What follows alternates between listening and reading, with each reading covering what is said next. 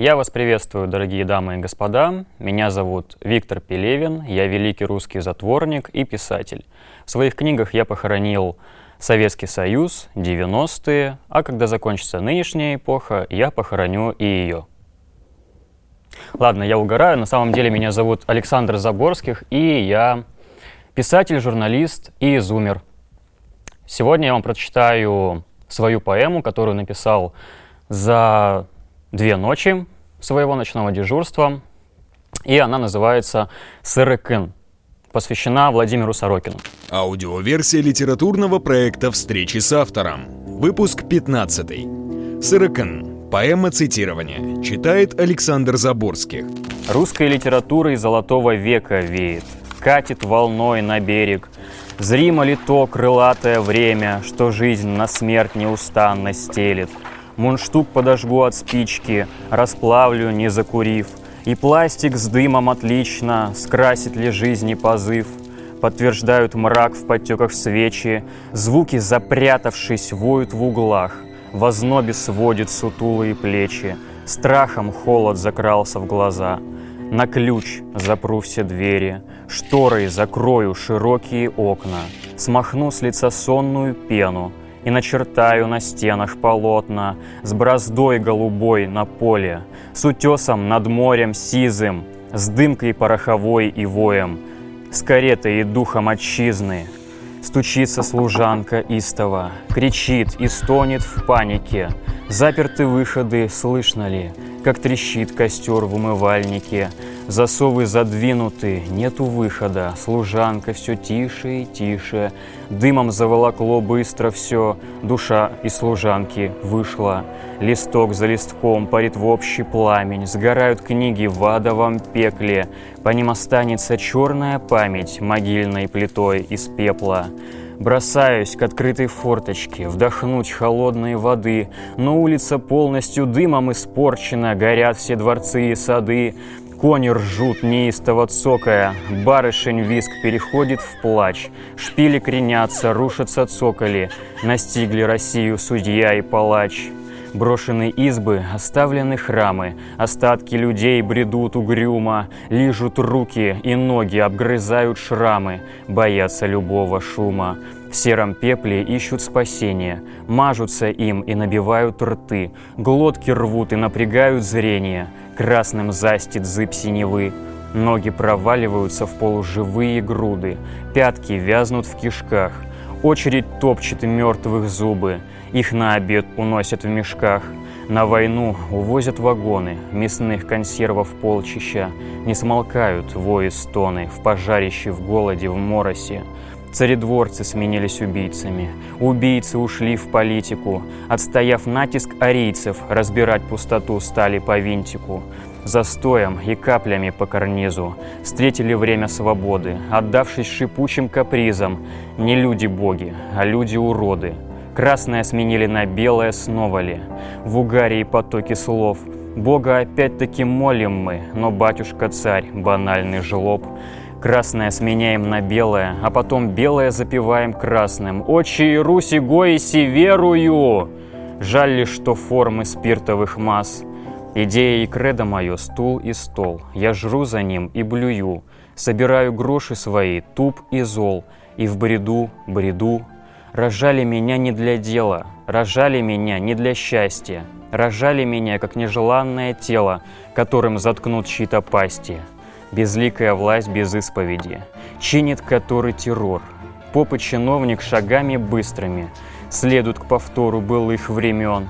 По заветам Егора Летова на улицу выйдет пьяный мессия, а за ним по пятам последует гетто, которая в мире зовется Россия. И снова пожар охватит сад и дворец, будут падать тела в кровавую лужу. Синхронно случится собачий в Сибири в лютую стужу околеют ноги и руки, кожа сгорит в костре, желудок сам себя переварит от скуки и голода, конечно, на самом дне. На войну тела сгонят без жалости, неизвестно, зачем и за что воевать.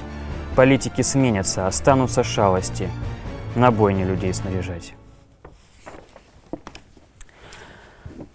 А, это я написал за две одинокие мои ночи, когда я дежурил в детском хосписе. А, мне было особо нечем заняться, и поэтому уселся за эту писанину.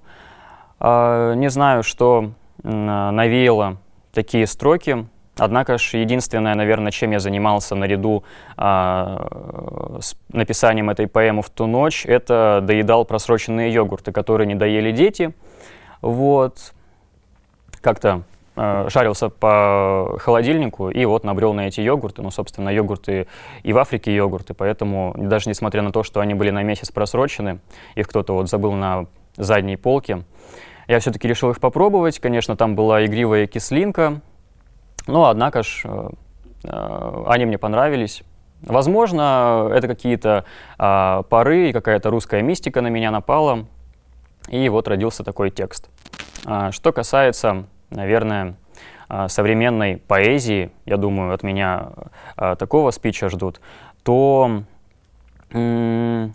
об омских писателях я едва ли наслышан, а о том, о чем наслышан, это нисколько не вселяет какого-то вдохновения, потому что а, большая часть того, что мне довелось читать, застряла в каком-то а, советском мезозое, а, в советских буколиках. И, в общем, это такая пасторальная история о пастухах и пастушках в серых костюмчиках, которые скоро пойдут на завод коротать свою смену.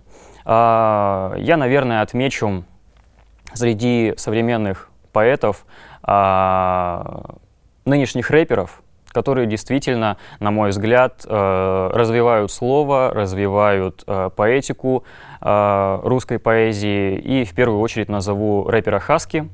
Его композиция «Черным черной», я думаю, это просто гениальнейшая вещь, нисколько не уступающая ни виршам Маяковского и лучшим текстам Бродского.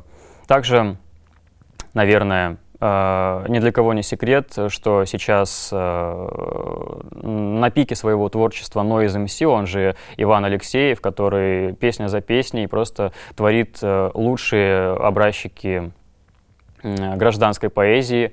Это и трибют на Егора Летова, все как у людей, это и почитай старших, дань уважения поэтам Серебряного века и всего 20 века. В общем, а, мне кажется, это единственное, что сейчас э, стоит читать из поэзии. Возможно, я э, глупый школьник, студент и очень сильно заблуждаюсь, но мое видение вот такое.